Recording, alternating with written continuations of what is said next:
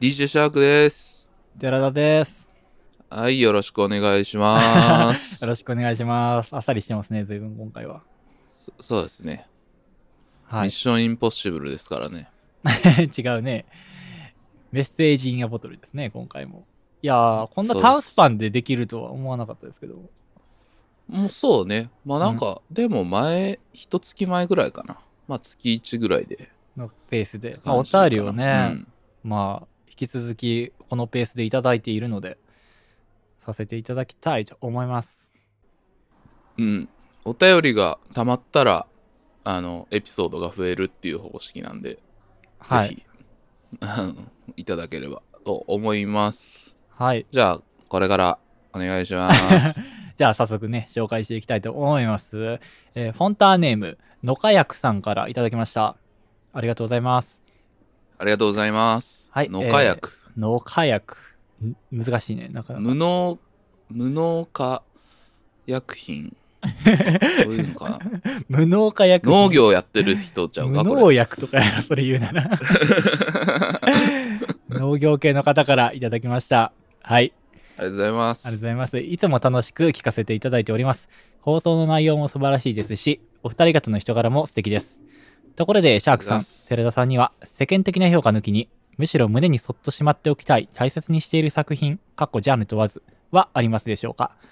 心の砂地に書いた名前消して、こんな夜は涙を見せずにまた会えると言ってほしい。忘れられないハートソウルな。私は、河野文夫先生の長い道です。いつもマイナス100度の太陽みたいな放送ありがとうございます。とのことです。ありがとうございます。指摘なんですけども、のかやくさんのこれ、これメロディーわかる？わかんないんですよね、これ。中の歌詞っぽいですよね。うん。砂に書いた名前消してやん。あー、え、なんか聞いたことあるな。サザン？えー、これ知らんのや。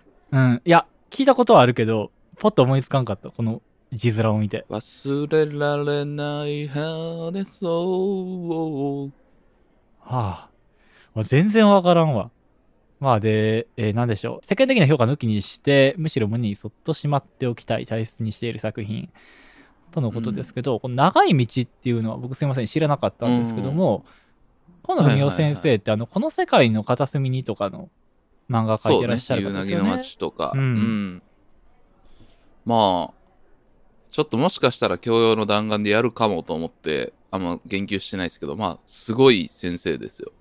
ああ、そうなんや。じゃあもしかしたらうん。今後これもそう読んだことあるれないですけど。うん。えー、これどういう作品なんですか？まあ簡単にだけ言うと、かいつまんで言うと。まあなんかね、うん結構不思議な話で、一応現代だけど昭和ぐらいの感じなんかなの多分設定で、なんか、酔った父親同士みたいな、が急に、もうこの子と結婚しろみたいな感じで決めちゃって、はいはい。急に、あの、結婚が、相手が決まるみたいな、とこから始まって、なんか、すごいその主人公の子は海外し、しっかりした人なんだけど、うん、男の方はすごいダメよみたいな。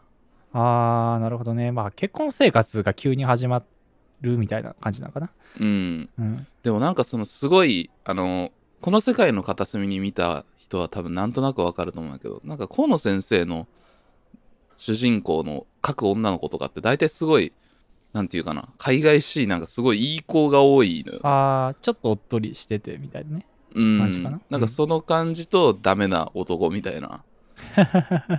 でもなんかちょっと、うん海外シーンだけど、ちょっとピュアゆえになんか怖く見えるところみたいなのもあなんかすごい不思議なバランスの雰囲気が漂ってるっていう感じなんだけどね。なるほど。じゃあまあ、この文夫先生節がちゃんと出てる作品なんですね。うん、そうそうそう。結構ね、なんか河野先生が書く母とか妻みたいなんてなんか結構不思議な形やねんな。あーまあでもなんとなくこういう時代には求められてた妻像みたいなとこでもあるんかもしれんけどね。昭和とかのね。うそうね、この世界の片隅にはそういうとこもあるし。なんかね、長い道は結構僕からすると、郷田義恵の自虐の歌っていう作品があるんですけど、はいはい。うんまあ傑作って言われてる。まあ4コマなんだけど、まあほんま似たような、なんかずっと酔っ払ってすぐ、あの、巨人の星のお父さんみたいな、ちゃぶ台ひっくり返すみたいな。ちょっと暴力的な感じか。うん。そうそう。もともと、その極道の人で、みたいな感じの。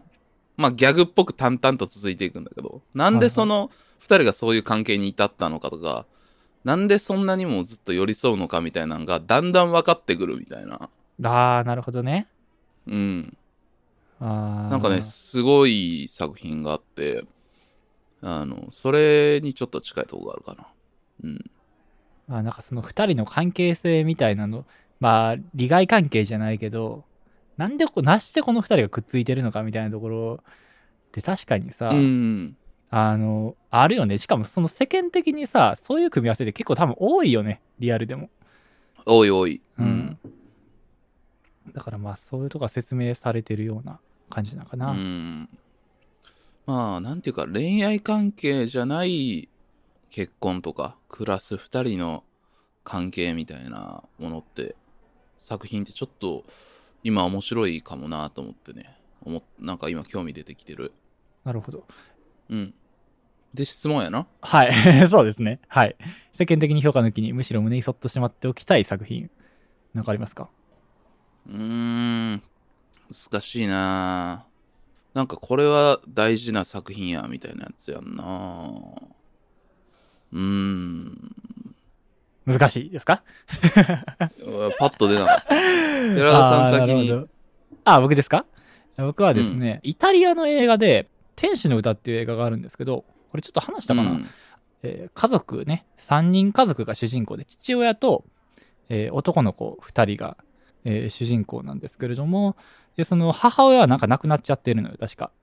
で、それで、まあこの父親がその兄弟をこう平等にやっぱ愛そうとするんやけど、ななかなか難しくてすれ違うみたいな話の映画があるんですけど、僕その作品が個人的にはめちゃくちゃ刺さるんですよ。まあシャークさんの嫌いな家族ものではあるんですけど、あのあれなんですよ。その男兄弟がさ、いる人しかちょっとわからんような描写とかも多いし、あとその兄弟がさ、めっちゃ僕と僕の兄の関係に似てるのよ。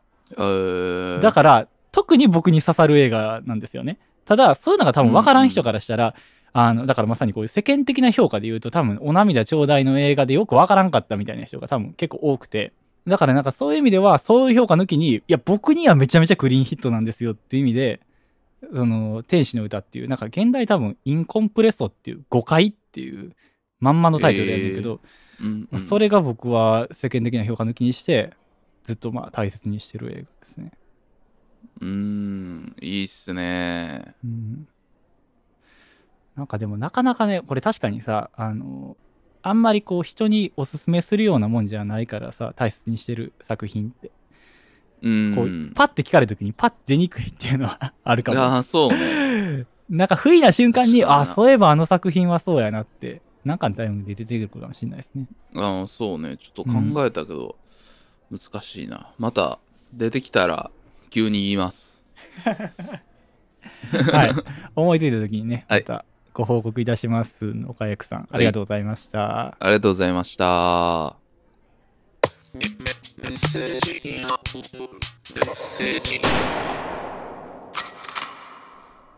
えー続きましてですね、フォンターネーム、チョルバさんからいただきました。ありがとうございます。ありがとう名前聞いたことあんねんな。うん、他のポッドキャストとかで。うん、最近聞いたね。うん。なるほど。えーちょっとじゃあ読ませていただきますね。えーシャークさん、寺田さん、はじめまして。フォンターネーム、チョルバと申します。95年生まれ、都内在住、会社員の男です。えー昨年春頃から聞き始め、心の砂地で新たなコンテンツを知ることが多いので、毎週楽しみにしています。えさて、今回は結構前になりますが、第24回、僕たちは今のままでいいのかに関連する悩みというか、最近思っていることについてお便りさせてください。少し真面目な話になるかと思います。初めてのお便りにして少し重めで申し訳ないです。笑い。えーその悩みは人を傷つけうる笑いへのモヤモヤです。例えばで言うと、好きなお笑い芸人のネタの中で偏見、ルッキズムっぽい発言があり、それを笑っていいものかモヤモヤしてしまいます。自分の中での心の折り合いのつけ方とでも言うのでしょうか。私は学生時代からジェンダー、宗教、人種といった社会的マイノリティにまつわる議論に興味関心があり、書籍や映画、ドラマを見てきたので、他の人よりそういったセンサーが働きがちなのは自覚していますが、大好きな芸人に限ってそういったネタをしているとき、非常に心苦しくなります。加えて、お笑いの中でもニューヨークや A マストなど、ネタに毒のある芸人が割と好きなので厄介です。一人で見ている場合が大半ですし、ツイッターでつぶやくわけでもないので、私が笑ったから世間がどうということではないのですが、不覚にもネタを面白いと思ってしまう私と、社会的マイノリティやジェンダーについての差別は許したくない私が共存していることが難しく、点々点。一応、今のところ私は、そのネタは確かに良くないけども、芸人としては好きなので応援するというスタンスをとっています。えーお二人はそもそもそういった心情になることはありますか？もしあれば、どのように折り合いをつけているか教えていただけますか？わかりにくい文章ですいません。これからも配信を楽しみにしています。とのことです。ありがとうございます。ありがとうございます。チョルバーさん。チョルバさん、ありがとうございます。いやー、確かにちょっとこういう関係の話、過去もね、僕ら、ちらっとはしてきてますよね。うん。あの、さよなら俺たち24回、まあそれに関連するっていうにも、なんかあの、加害性うん男性の加害性に悩む男たちみたいな章があるって話もしてて、ううんんまあその辺がちょっとはヒントになるのかなとも思うけどもそうですね。まあ、あと人を傷つけない笑いのペコパの話とかもちらっとしたんで、あまあしてるしね、うんまさにその辺って感じですよね。うん。うんうんうんまあそこのね自分の好き俺は好きだったし面白いなと思うんだけどみたいなのはあの38回の裁きの程度はでもまあ似たようなことはそうですね。うんまあ、ノーサンキューだって言ってしまうかどうかみたいなところね。うん、まあ、あるし、まあでもまさにそのお名前挙げてるね、まあ僕も好きな A マストとかなんかは、まさにその大坂なおみ選手へのね、ちょっとまあ人種的な、あうん、差別的な差話で、ねあの、まあ僕らがジャッジする以前に、まあ社会的にも、まあ裁きがまさに下されたっていう漫才コンビでもあるんで、うん、まあどこまでが OK なのかっていうのは、確かに今かなり個人に任されてる範囲ではあるよね。そうね、うん。やっぱ線がどこなんかわかんないけど世間的にはキャンセルされるっていうこともあったりするし。まあでもうんもらってるようにこういった心情になることはもう多々ありますね。うん、そうですね、ものすごく多いですね。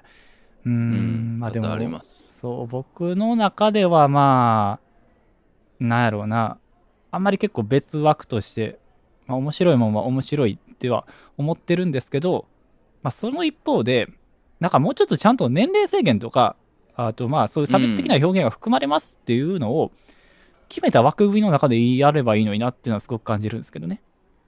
うん、今やっぱそういうテレビとかっていう、あのチャンネルつけたらさ本人の意思に関係なく無差別に飛び込んでくるあの情報の中でそういうネタをやってるってことはものすごく問題だと思うんですけど例えばそのうん。Amazon プライムとか、あとまあそういう,、うん。まあそういう個人的なねあの個人が取捨選択をもっとできる範囲でそういうネタをやればいいのになっていう住み分けをちゃんとしたらいいのになってうん思うんですけどね。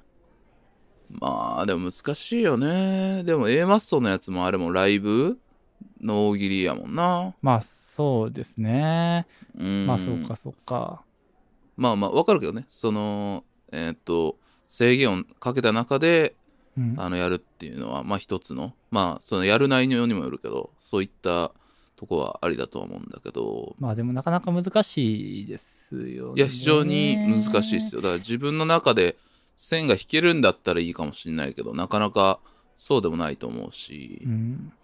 まあでもなんとなくこのヤクザ映画とか暴力的な映画、犯罪系のクライム系の映画っていっぱいあるけど、まあなかなかそれを本当に真似しようっていう人いないじゃないですか。そうやな、まあそれは仁義なき戦い見て なんかめちゃめちゃ言ってるけどそういうもんっていうとかそうそうそう、アウトレイジとかさ。うんでも、あの、うんその辺ってやっぱ真似がしにくいからだと思うんだけど、お笑いっていうのは、ことお笑いに関しては、言葉さえあれば、真似できちゃうっていうさ、その手軽さがあるからみんな真似しちゃうんよね、多分。本本当は多分めっちゃき、ね、そうそう、人を傷つけるような内容なんですけど、それをみんな手軽に真似できちゃうし、なんならそれによって、人傷つけてんのかもしれんのに、周りは笑ってしまったりするから、なんか場が温まったって思ってまうし、かなり取り扱い注意なんよな、ほんまは。手軽なだけに。まあね。うん、と思そいうますね。あとまあ真似せずともそれを笑うかどうかっていうところがまず大きいあれっていう話やな。これもらってるんで。ね、ああそれは大事かもしれないですね、だからそういうまあ漫才師とかがやってるのはともかくとして、まあ、そういう真似をしてる人たちがさこの素人がね真似してる時に、自分は笑わないしちゃんと否定するっていう姿勢が大事かもしれないですね。うん。まあ、そうだな。一人で見てて、いや、これはちょっときついなって思って笑えなかったら、それは笑えなかったっていう自分を受け入れたらいいと思うし、まあ面白いと思ったら、別にそ、そこがなんていうかな。自分っていうものが一つのものだと考えると、それはやっぱそこが分かれていってしまうからしんどいっていうだけで、うんこのネタを面白いと思う自分もいるし、そういったマイノリティとかジェンダーに対して差別も許したくない私っていう、どっちもいるよっていうことを、共存していることを認めてあげたらいいとは思いますね。それも、あの、チョルバさんだし、面白いと思うのもチョルバさんだし、許したくないって思うのもチョルバさんだから、そうですね。うん。そこをどっちもまず認めてあげるってことが大事かな。そうですね。だからまあそこって多分、べ個別の私じゃなくて地続きなんですよね、多分。だから、うん。面白いと思ってしまう私でも、なんかそういう差別は良くないよねって分かってる私っていう、そこまでが線で繋がってるから多分大丈夫なんですよ。ただ、面白いなで終わってしまったらダメなんですよね。うん、はちょっとあんま良くないかなとは思うね。うん、あとまあ、なんかそういうものを摂取する、特にジェンダー論とか、なんかちょっとそう気づいてなかったっていうところを気づいたっていうところあると、一気にさ、やっぱみんなどっちかに触れちゃうみたいなところもあって、ジェンダー理解があるから、やっぱ男性はもうダメだみたいな、全部ダメだみたいな感じに、なんか憎うんんじゃう人ってまあ結構いたりしていて、そうですね、多いですねう。ん。えまあそういうのって、まあツイッターとかで割と結構なフォロワー数とかで発信しておられる人とかもそういう態度を取られてて、まあ非常に問題があるなと思ったりもするんですけども、うん、そこは触れる必要はないっていうか、こうだっていう強い理論を持ったからこうだっていうところを全部染める必要は全然ないし、自分のことも認めてあげたらいいとは思いますけどね。えそうですね。まうん。あ、人ってそんな片一本にね、一色に染まるようなもんじゃないと思うんでね。うん、うんそうそうそう。何かをこう、それで、こういった笑いをしている人はもう完璧な悪だとか、嫌悪するとか、なんかそういった、あの、人間は、脳だっていう、まあ、一つキャンセルするっていうこともね、一つの態度なんですけどね、それはその人に対する。うん。まあそうですね。なんだけど、うん、そこの対象を大きくくくりすぎないようにっていうことは、僕は考えてるかな。それぞれ、あのねーうん、個別に考えていかないとって感じ。っそうですていうね感じで折り合いをつけてるって感じかな。参考になるか、ちょっとわかんないですけども。まあでもまさにその、さよなら俺たちとかの回でも言ってるんですけど、考え続けていくってことなんで、ここでなんかどっちかに振って、結論を出してしまうことの方が多分良くない。危ない。うん、うんそうだから、そうそうまあ、チョルバさんがすごい悩んでいるってことが、まあ、それからも続けていくべきことなんでしょうね。だから、今の状態が正解なんじゃないでしょうかね。多分はいそうっすよ。自分認めていこはい。ふわっとした回答にはなっちゃいましたけども。う。ありがとうございます。はい。共に悩んでいきましょう。ありがとうございます。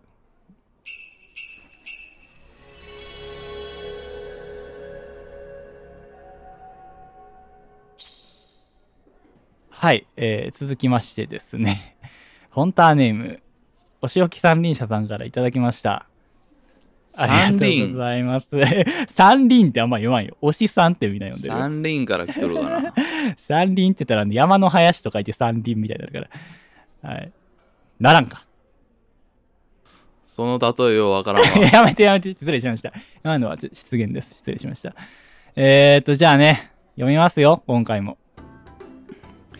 シャークくん様、寺田改め空海様、毎度ごひいきたまりありがとうございます。フォンターネーム、お仕置き三輪車と申します。先日のお便り、メ政治インアブトル新陳代謝1では、小生がしたためたお便りをお読みくださり、誠にありがとうございました。その際の寺田改め空海様の工場は、普段に比べると大変早口であったにもかかわらず、安定してよどみなくさながら川の流れのように清らかでございました。読めた瞬間の一言、長いは心に染みました。小生のお便りは長文、多文、野文文、長すぎるとポッドキャスターに嫌がられて読まれないかもしれないという危険を冒しつつも、長くなれば小生の溢れる思いが伝えきれないその葛藤を胸に抱きながら今回も指をポチポチと動かしている次第です。えー残念ながら陳本丹の称号はお預けとなってしまいましたが、栄冠を手にするまでには長くて険しい道のりがあることを覚悟しております。今後とも精進いたします。さて今回は映画飯のコーナーへのお便りでございます。映画飯と聞いて小生が真っ先に思いつきましたのは、グーニーズでスロースが食べていたチョコバーです。えー怖がりのチャンクと恐ろしい風貌のスロースが、えーチョコバーを媒介として心が通じ合う、まさに舞台装置としての働きを担っていたと感じております。スロースがチョコバーを美味しそうにむさぼり食べる描写は多くの方の脳裏に刻まれていることでしょう。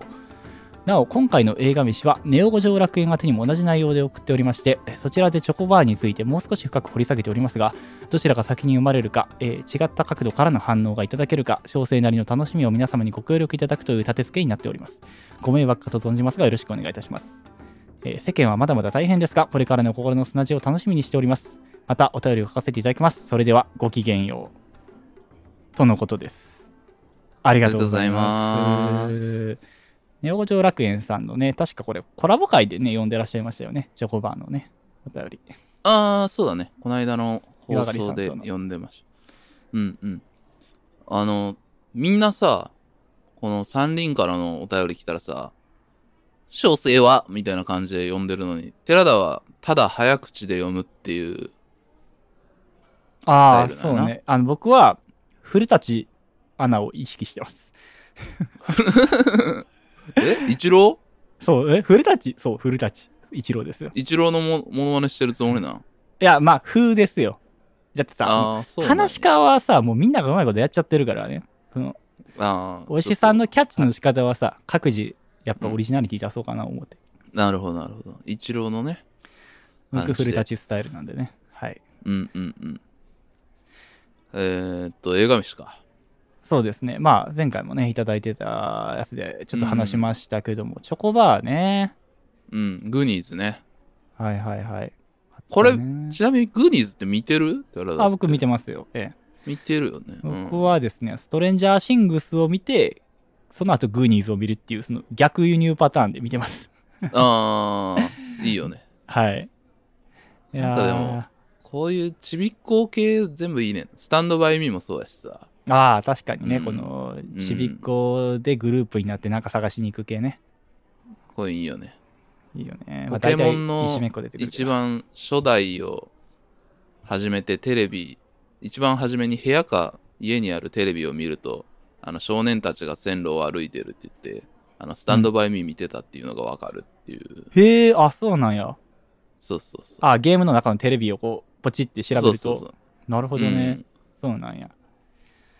どうでもいいサブカルコネタでいいと思った。また。いやいやいやまあそういうので成り立ってるからね、僕らの番組は。はい。えー、チョコバーってさ、でもなんかチョコバーってアメリカめっちゃ好きじゃないですか。アメリカの文化。あなんなんやろうね。まあチョコバー、キャンディーバーとか言ったりもしますけど、アメリカやったらその、何？日本で言うなんなんやろうな。っていうぐらいの。あ、ああんまなくないですか？この日本にこういう存在のお菓子って。ーうまい棒ちゃん。うまい棒な？うまい棒ってでもなんかこう、しょっぱいじゃないですか。うん。ほな、うまい棒とちゃうか。え？急にミルクボーイやけど。なんかさ、その、うまい棒によって、この、例えばよ、このグーニーズのさ、この、パンチとスロースがさ、結ばれてたら、なんかちょっと違和感ない？いや、それは多分俺らがジャパニーズだからよ。ジャパニーズだからなんかな。なんかこう、やっぱうん甘ったるいもんやからこそ、なんか、なんていうんやろうな。食いしも同士がつながるじゃないけどさ。そういう感じ。違う？あやっぱそうか。あいや、わか、わか、なんかそうかもしんないと思っている。あー、でも確かにな。ねそううん。でいいかも。確かにさあの小学生の頃友達と2人でなんかもう小学生の頃なんかずっとお腹空いてるからさ放課後なんか2 3 0円だけしか持ってなくて2人とも。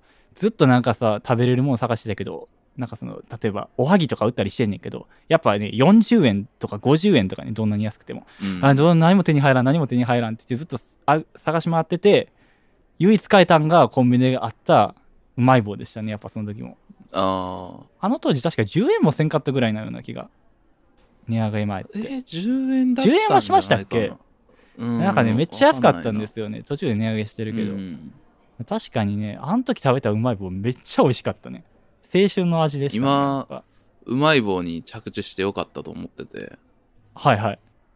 俺なんかそれで僕虫食べてたんですよっていう話に落ちるんかなと思っててすごいドキドキしながら聞いてたわ ちょっと待って待って。飯食べる話を僕ツイキャスでしかしないから、本当に怖いオチになるからね。まあ、ちょっと、ちょっと、あ、また弁解するけど、いつかの回で。うん。そう飯食べてた時期はありましたよ。虫を食べてた時期があるんですよねはい。怖いなぁ小学生の頃よ。ふざけてね。はい。うんうんいいですねいいんか。いやー、まあね。確かにでも、そういうゲテモンとか映画とかで食べてたりしたらさ、ちょっと気になったりするよね、やっぱり。あー気になるねうん。まあ、あとね、やっぱ、グリーンフェルノとか見てたりしたらさ、食人族系な あれさ、ほんまに美味しそうに食べるからさ、人間を。怖いのよね。俺の大好きな映画や 映画飯ってそういうこっちゃないよね、多分でも。うんあそうやそれでたらイーライロス作品はどれも映画飯映画なのではないかっていう 怖いオチやな。うんということで。ねあの、はいサンリンさんありがとうございましたありがとうございます。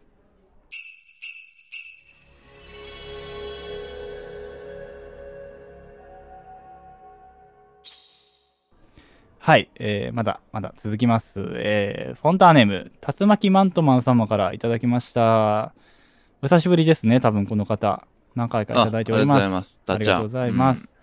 はい、えー、シャークさん、寺田さん、空海さん、こんにちは、竜巻マントマンです。最近寺田さんの口調が、でもさーや、ちゃうんかいなど、よりカジュアルになってきてほっこりしています。えーさて、先日のメッセージインアボトル、陳新大社1では、話されていたドカベン柔道編の話を聞いて、ふと思い出したことがあります。2019年1月、霜降り明星が関西ローカルの冠ラジオ番組、騙し討ちで東京進出を発表した際の、せいやさんの、俺らの大阪時代はドカベンでいう柔道編やからな、という発言がとても印象に残っています。大阪でも充実に実績を積んでいるにもかかわらず、まだ序章に過ぎないという心意気に胸が熱くなりました。お二人にとって、自分にとってここまでがドカベンでいう柔道編、みたいな時期、期間はありますか？なければおすすめの担々麺屋さんを教えてください。ちなみに自分が悩み続けている表記揺れは、コミュニケーションです。長文失礼しました。これからも配信楽しみにしております。ごきげんよう。とのことです。ありがとうございます。ありがとうございますなんかちょっといろんな話題が詰め込まれてますけれども、うんはい。まあ、ドカベンの、ね、柔道編ね柔道編。だからまあ、まだ本番じゃないぜっていう期間かな？端的に。まあ言ったらうん第一章みたいなレベルのやつ。ある、かな？ある？今です 言うと思った、それちょっと。今なんや？ずっと柔道編俺。まだ。まだ柔道めっちゃしてる。まだ本気出してないだけみたいな。いやいやいや。柔道は柔道で頑張ってるからね。下積みっていうだけですから。ああ、そうそうそう。ここからなんか別ので花開く。じゃあ、ドカベンでいうその30野球は何なんですか？ビジョン立ってるんですか？分からへん。俺が俺としてあり続けることが世間に伝わっていったら野球編なんちゃうんかな ふわっとした回答ですね、そうん。いやー、そうね、でも、今が柔道編よ、まだって思いたいんじゃないですか、やっぱり、皆さん。まあそうね、うーん。まあまあちゃんと考えたらあるけどね多分ね。学生時代とか、うんあの辺はまだ柔道編やったかなみたいなとか、まあ、いろんな捉え方はあるとは思うけどね。まあそうやな。でもなんかさ、これちょっと難しいなって思うのが、あの、なんかね、下手に柔道編って言っちゃうとさ、その時お世話になった人がさ、いや、俺らの時は本気ちゃうかったんかいみたいに思われてもあれやなと思って、僕、その、大学時代とかバンドやってたんですけどね、オリジナルの。うんなんかその時のことをさ、あの、柔道編やからあの時はって言ってさ、その時のバンドメンバーがさ、いやいやいや、俺ら踏み台かいみたいになるじゃないですか。ちょっと印象として。いやいやだからじゃあ山田太郎は柔道も一生懸命やってたから本気でああ、そういうこと。そういう意味じゃない。ちょっと勘違いしてるのかな、じゃあ。そうそうそう柔道も本気でやってるからああ。なんかどっかでこう、スタイルの転換期みたいな感じなのかな。そうそうあの糸井重里がう。うん。リングスになった時にあの UWF 時代の映像とか見てまあ今とやっぱりこんな間合いは今にないですからねとか言ってちょっと UWF のことバカにしてたことを一生恨んでるんやけど俺は。すごい伝わるんかこの怒りは。はい。うん、それっていうことやろ？ってことらしいですよ。は。うん。そういうことにしておいてください。はい。はい。担々麺屋さんはいいですか？大丈夫ですか？担々麺屋って東京あるよね多いっすね、担々麺屋さんって。なんかよう見るな。俺ね蔵前かなうん。に多分あるわ担々麺屋さん。あ担々タイガーみたいな名前の 何中レトロですね、随分。うん結構でもねおしゃれ系よ担々タイガあ、そうね。そのな、そんな名前やのに。うんなんかでも確かに東京だとなんか、刀削麺とかもよく見るな。なんか、やたら麺の幅広い。あ増えてるよね刀削麺はまあ最近増えてるからじゃないの、あ、そういう大こと。阪にも増えてんじゃないの？わかんないけどへえ。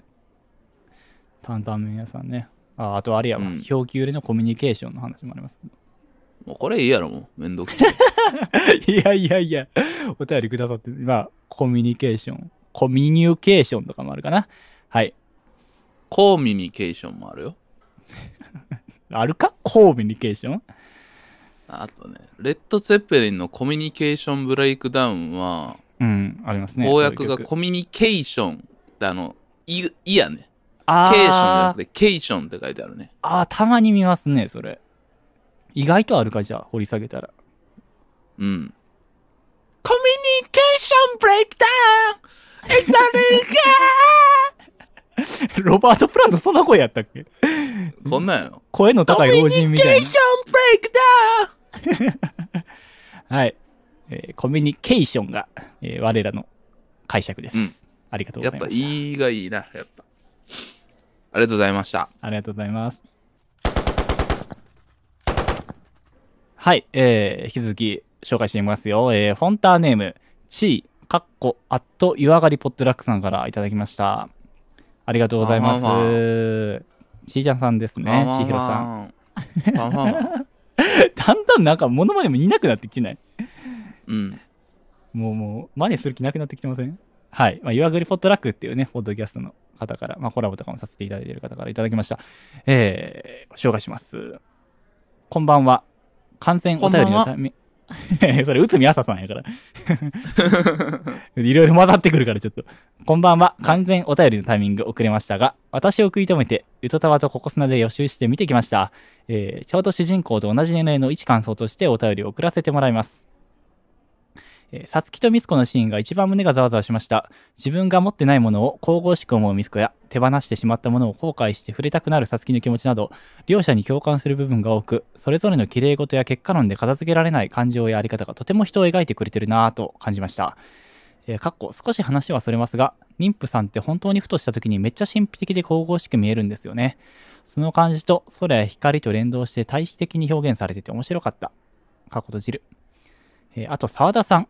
えー片桐はいさん演じられてる沢田さんについても、えー、みつこは結婚してるって気づいてなかったけど、持ってる人、えー仕事のパートナーも、えー持ってる人、要素みたいなものが所作にしっかり散りばめられてて、演出の緻密さを感じました。そして飛行機のシーンは個人的にクリエイターの端くれとしてすごく演出に嫉妬しました。面食らった。えー対して最後の沖縄旅行の妄想シーンあたりが個人的にはなんかふわーって印象でなんかもわっとしました。えー意図は伝わるけど感情の転換が多くて処理しきれないというか、点々点。えーホテルでのミスコの逃げたい願望の激しさは年齢的に少し下の27から29歳くらいに刺さるのかな。一番焦燥感と感情の矛盾が激しい時期な気がしてます。逃げる場所がいつでも欲しいっていうずる部分は私にもあるんですが、多田くんの雰囲気だと、そんな一人で切羽迫らなくてもなんとかなりそうなのになぁと思って少し引いてみてみました。えーそういう部分に関して年齢を重ねるという一つの要素みたいな最後のあがき、過去 A の消滅でしたね。えーあと、過去作との比較的な部分で言うと、勝手に震えてるの方が見てて心がしんどいなぁ、痛いなぁって感じで、今回は少しほっこりしてました。えー年齢ならではの穏やかさみたいのが描かれて面白かったです。え長くなりましたが、こういう映画談義楽しいですね。これからもゆるく配信楽しみにしてます。今後ともどうぞごひいきに。とのことです。ありがとうございます。ありがとうございます。まあ、あの、私を食いしばてのね、特集会の感想ということですけどもね。そうね、確かに、この最初の方でね、ちいちゃんさんがおっしゃってる、あのー、なんていうんやろうな、あの、さつきっていうあの、あさつきん？うんのさ、橋本愛ちゃん。あの。そうそうそうそう、妊娠してるところのさ、あの、最後、まあ、絵お互い描いてちょっと分かり合うシーンみたいなとこ、光の感じとか、結構なんか確かに、神秘的な感じの当たり方やった記憶ありますね、うっすら。そう、すごいね、神秘的に撮ってる。初めに出会った時も確か階段の上にいて、こう、なんか逆光でこう撮ってる、あー、そうね。うん、とか。やっぱ、逆光で女優さん撮ると綺麗よね。うん。うん、まあ、なんとなくその、なんやろ、妊娠してる感じとかって、こう、宗教画じゃないですけど、ちょっと神々しい感じのあー、雰囲気がやっぱね、僕ら本能的に感じるとこは確かにありますよね。あるよね。あ、わかるわかる。うん。まあね、まあ確かに、あと、まあちょっと、あの、ルックスの話とかになると、橋本愛さんって結構その、はっきりした顔出しやから、なんかそういうのも相まってさ、うん なんかちょっと神秘的な感じがより、うん、強い感じしたね。うん、言われてみれば確かに、俺は気づいてなかったですね、うんうんあんまり。ええいいですね。そうね。あとまあ、この片桐はいりさんのね、演じてる沢田さんの役、所作に現れてたんやっていう、なんか、僕あんま分かってなかったかもね。それあ、は。本当？うんそれはなんか、やっぱ、は、感じだけどな。結婚してる感みたいな。僕も完全にミスコと同じ側で一切感じてなかったかも。ああ、本当？うん。まあ、結婚してる、まあ、パートナーがある感みたいなのちょっと難しいけど、まあ、なんかね、持ってる感みたいなのはあるよね。まあでも確かになんかその、キャリア一筋でやってますっていうような感じのない、ちょっとなんか余裕みたいなのは、雰囲気は確かにあったけうどね。ん、そうね。ううーん、なんかでもさ、まあ、そういう演出の緻密さとかっていうところも、まあ、ジージャーさんおっしゃってるんですけど、なんかそうね本当にね、その人間がいるでしょ、これ実際にっていう。うん。作られた人間じゃない感じがほんまにすごかったですよね。勝手に認めては。そうねそう。沢田さんで言うと、あの、チーズをさ、あげるやん。はいはいはい結婚してるってことが分かってみたいな。で、うんその後に、ねあの、臼田あさみさんにはなんかワインかなんかあげてるんよね。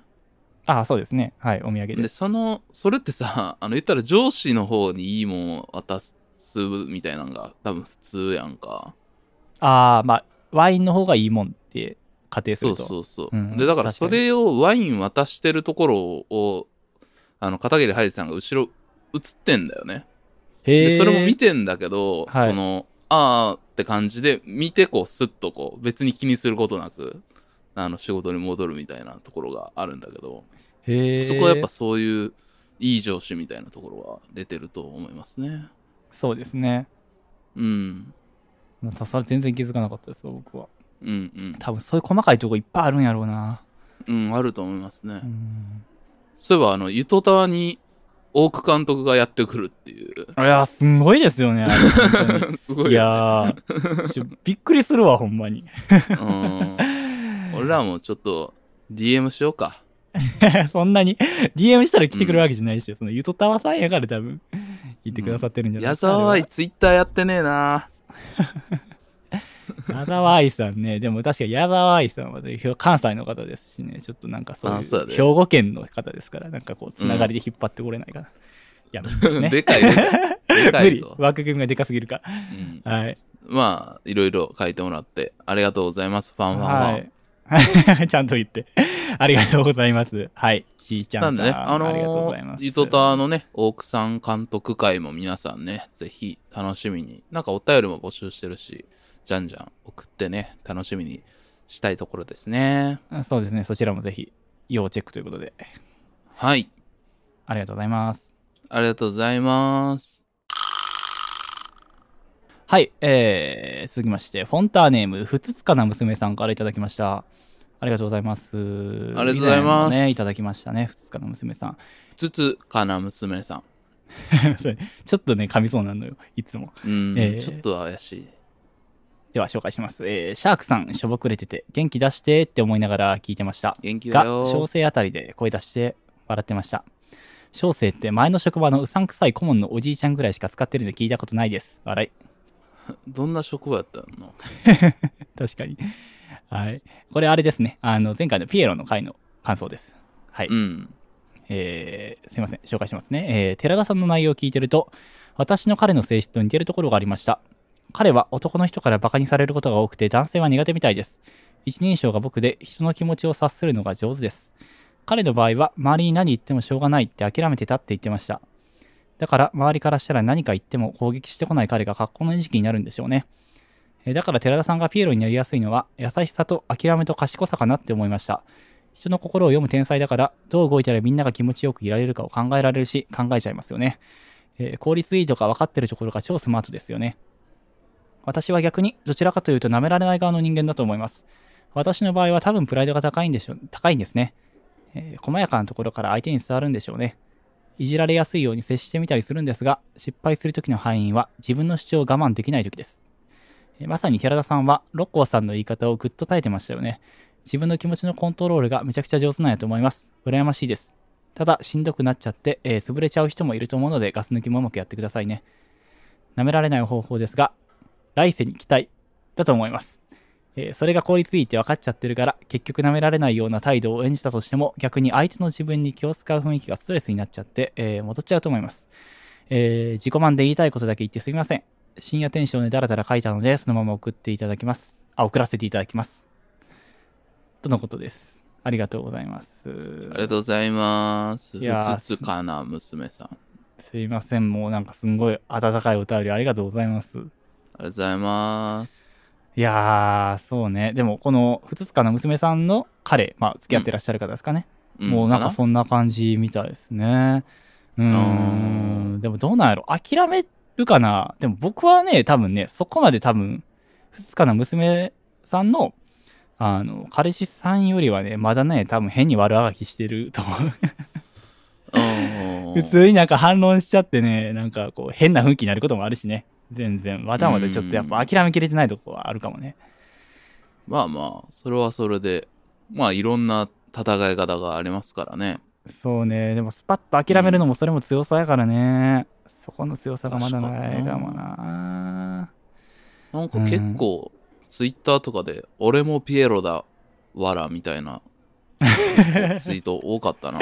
そんな軽いノリやったっけ？まあでもあの、すごい気持ちわかるって言ってるさ、あのツイッター上でのさ、感想がすごい多くて、なんか嬉しかったですし、うん。うん。そうそうそやっぱ誰しも結構な数、ピエロなんやなと。ピエロをやってんやなっていう。う。そうそう。やっぱねいろんな場があるから、みんな何かしら P の遺伝子を持ってるんでしょうけどね、うん。まあただなんやろうな。まあ地球というサーカスなんやなって思ったな。地球というでかいサーカスなんやうん、でかいサーカス。サーカス団やったんやうん。はいまああのふつかの娘さんは逆に舐められない側のプライド高い人間ですっうんうんうんておっしゃってるけど、なんやろうんねなかそういう人の悩みもあるなって思う。ちょっと気づいてなかったかな。確かにねこのそこは。うん。そういう人も、このいじられやすいように接してみたりするっていう、なんかそっち側も、そっち側であがいてるんやっていうさ、うーん。それちょっと気づけなかったなそうですね。うん、そっか。まあでも確かに、そういうのがないと、なんかいじりにくいやつみたいなのも、ちょっと腫れ物扱いみたいなのもしんどいんか、やっぱり。うん。それもしんどいな、確かに。確かに、ね。戦ってるからな。うん。いや、双方大変ですね、これはね。うーん。あなんか、ちょっと結構なんか深刻な感じの空気になっちゃってますけど。ーいや、別にない、大丈夫、大丈夫。大丈夫ですか？これ。大丈夫。大丈夫、大丈夫。小生大丈夫よ。いや、そうよ、この小生ね。まあ、あの、二日の娘さんはさ、うさんくさい顧問のおじちゃんぐらいしか使ってんの聞いたことないって言っててさ、うん僕もさ、あの、前回やばいやつじゃないですかって言ってたんですけど、あの、お仕置き三輪車さんね、さっき使っ、紹介した、お仕置き三輪車さんが使ってるんですよ、小生っていうの。僕、それ全然意識しなくて、全く予想しない方向に矢が刺さってたっていう。うんやべえやつだからな、三で人は。も本当に僕も、推しさん以外知らんよ、小生一人称の人。あ、本当？うん。いたけどな。いる？小生。うんまあちょっと。サッカー部の時おったよ。サッカー部でいる？学生で？うん。いるかね中学校の時。ちょっとそれは、パスパス、小生にパス、小生にパス。長い長い。俺の方が短いから。俺俺俺俺みたいな言うやん。うん。あの感じで、小生小生小生。噛む噛む、小生う。ん下噛みちぎるから。はい。うんまあちょっと小生一人称の方もね、あの、ぜひお便りください。引き続き。はい。鈴鹿の娘さんも全然、あの、いいお便りだったんで、またください。はい。すいません。いつもありがとうございます。ありがとうございます。はい。えー、そして今回イラストのお便りでございます。えー、フォンターネーム、バグース白川さんからいただきました。ありがとうございます。バグースのね、あの、バンドのね、えー曲とか流させていただいてきましたもんね。そうですねね。僕がかつてあの参加してたバンドですねう。ん。で、なんか多分お酒の回とかもちらっとね、多分その時の話とかはされてる。えーまあ、うちのポッドキャストでは結構お世話になってる方でございます。じゃあ、紹介させていただきます。えーピエロ界への感想です。ピエロって表現が気になるところやけど、どの視点から見るかにもよりそう。ピエロという意味では最近はやらんけど、知らん人多い飲み会では輪に入りたいとか距離詰めたいがためにピエロはよくしてたかな。えーいつからかそういうことをする自分が嫌でやらなくなったけど、あと、ピエロしないと自分が中興味持ってもらわれへんという気持ちもあったかも。友達のカップルの前だと、その場を個人的に楽しむために、過去みんなのこと思ってるつもりやけど嫌がる人もいると思う。過去閉じる。えーピエロじゃなくてサービスはするかな。えーサービスとピエロの違いは、自分のコアと離れることをやるかどうかかな。コアから離れるとピエロな気がする。えー過去そもそもピエロの定義わからんけど。と、勢いやけどたまにはお便り出しました。寺田くんが舐められる理由はわからんけど、僕は本能で舐める相手と興味持たない相手決めちゃいます。てんてんてん。とのことです。ありがとうございます。ありがとうございます。自分のコアと離れること。まあそっか。あーこれ結構いい指摘ですね。そうです。ね。なんか自分の本心と離れてまでピエリ出すと、確かにそれはピエロだね。うんだからまあ本音とピエロの境目って確かに難しいかもな。まあそこはグラデーションだよね。んグレーゾーンだよね。スイッチみたいに切り替えてるわけでもないもんやから。でうも確かに、ん。それはありがたい指摘ですね。うん。コアね。コアって言いそうやな、白川さん。そうなんそれもうお二人の距離感の感じやけど。そう言いそうそうそうね、白川さんね。はい。ヒップホップとかでね、心を売るなみたいな表現ってあるけども、うん。なんかそういうところは俺も大事にしてるとこかな。俺が結構ピエロ、結構やりたくてやってることもあるから、俺はね。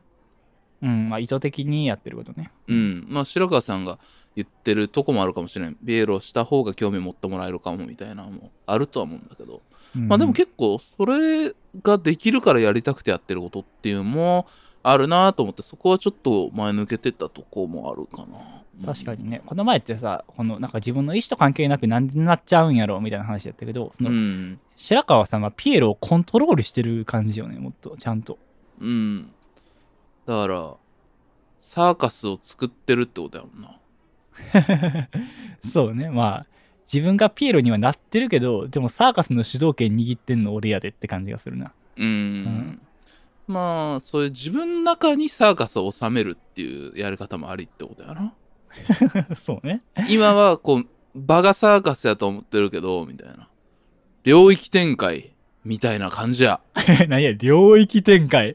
何？すごい少年誌でなんかありそう、必殺ワードで。あ、そうだ。呪術廻戦です、これ。わー、読んでない読んでないけど、ツッコミは合ってるやん、ある意味。今ね、領域展開すごいしっくりくるわ。ピエロの領域展開。えー、うん何々？領域展開ってちょっとざっと説明するとどういうことですか？えっとね、うん俺の世界です。みたいな感じ。自分の世界に取り込むみたいな。自分の世界あそうそうそう場に、場をその自分の世界にしちゃう場。を俺の世界の中に入れれるみたいな。ああ、なるほどね。必中なんですよ。絶対攻撃が当たるみたいな。ああ、なるほど。うん。ああ、領域展開していかなあかんね、ピエロになるにしてもね、じゃあ。うん、そうね。はい。はい。白川さんありがとうございました。ありがとうございました。はい。まあなんか、バグースはいろいろリリースもあるみたいなんで、その辺もまた、そうですえーっとね、告知させていただきますよ。はい。えー、まあそんなところでですね、引き続きお便りをお待ちしております。すべてのやつ先は、kokorosuna.gmail.com、心の砂 .gmail.com までよろしくお願いします。えもしくは、Spotify、Apple Podcast など各配信サービスのエピソードの詳細に載っている Google フォームからお願いします。ツイッターでの投稿は、ハッシュタグ KOKOSUNA です。よろしくお願いします。お便りお待ちしておりますので、どんどん送ってください。まあ、この回で基本的には読んでいくんですけども、なんかいいやつはヒントにね、こういうエピソードを取ったりとかいうこともやりますので、リクエストとか、ねまあ別に、あの結構なんかあの真面目な方が多くて、あの、がっつり長いことを文章を送ってくれる。もちろんそれもいいんですけど、あの全然、あの、寺田今週うるさいですとか、そんぐらいでもいいんで、そうね、あの、短文でも全然大丈夫ですよ。うん。寺田はあんまり、お前こういうとこ良くないぞっていうメールが欲しいって言ってるんで、そうです、そういうちょっと遠慮ないお便りもお待ちしております。うん。僕は傷つきやすいんでやめてください。はい、ちょっと、ちょっとね、あの、メンバーに対しては使い分けでお便りをお願いいたします。ちょっとそこはちょっとできたらお願いします。はい。それでは皆様、ごきげんよう。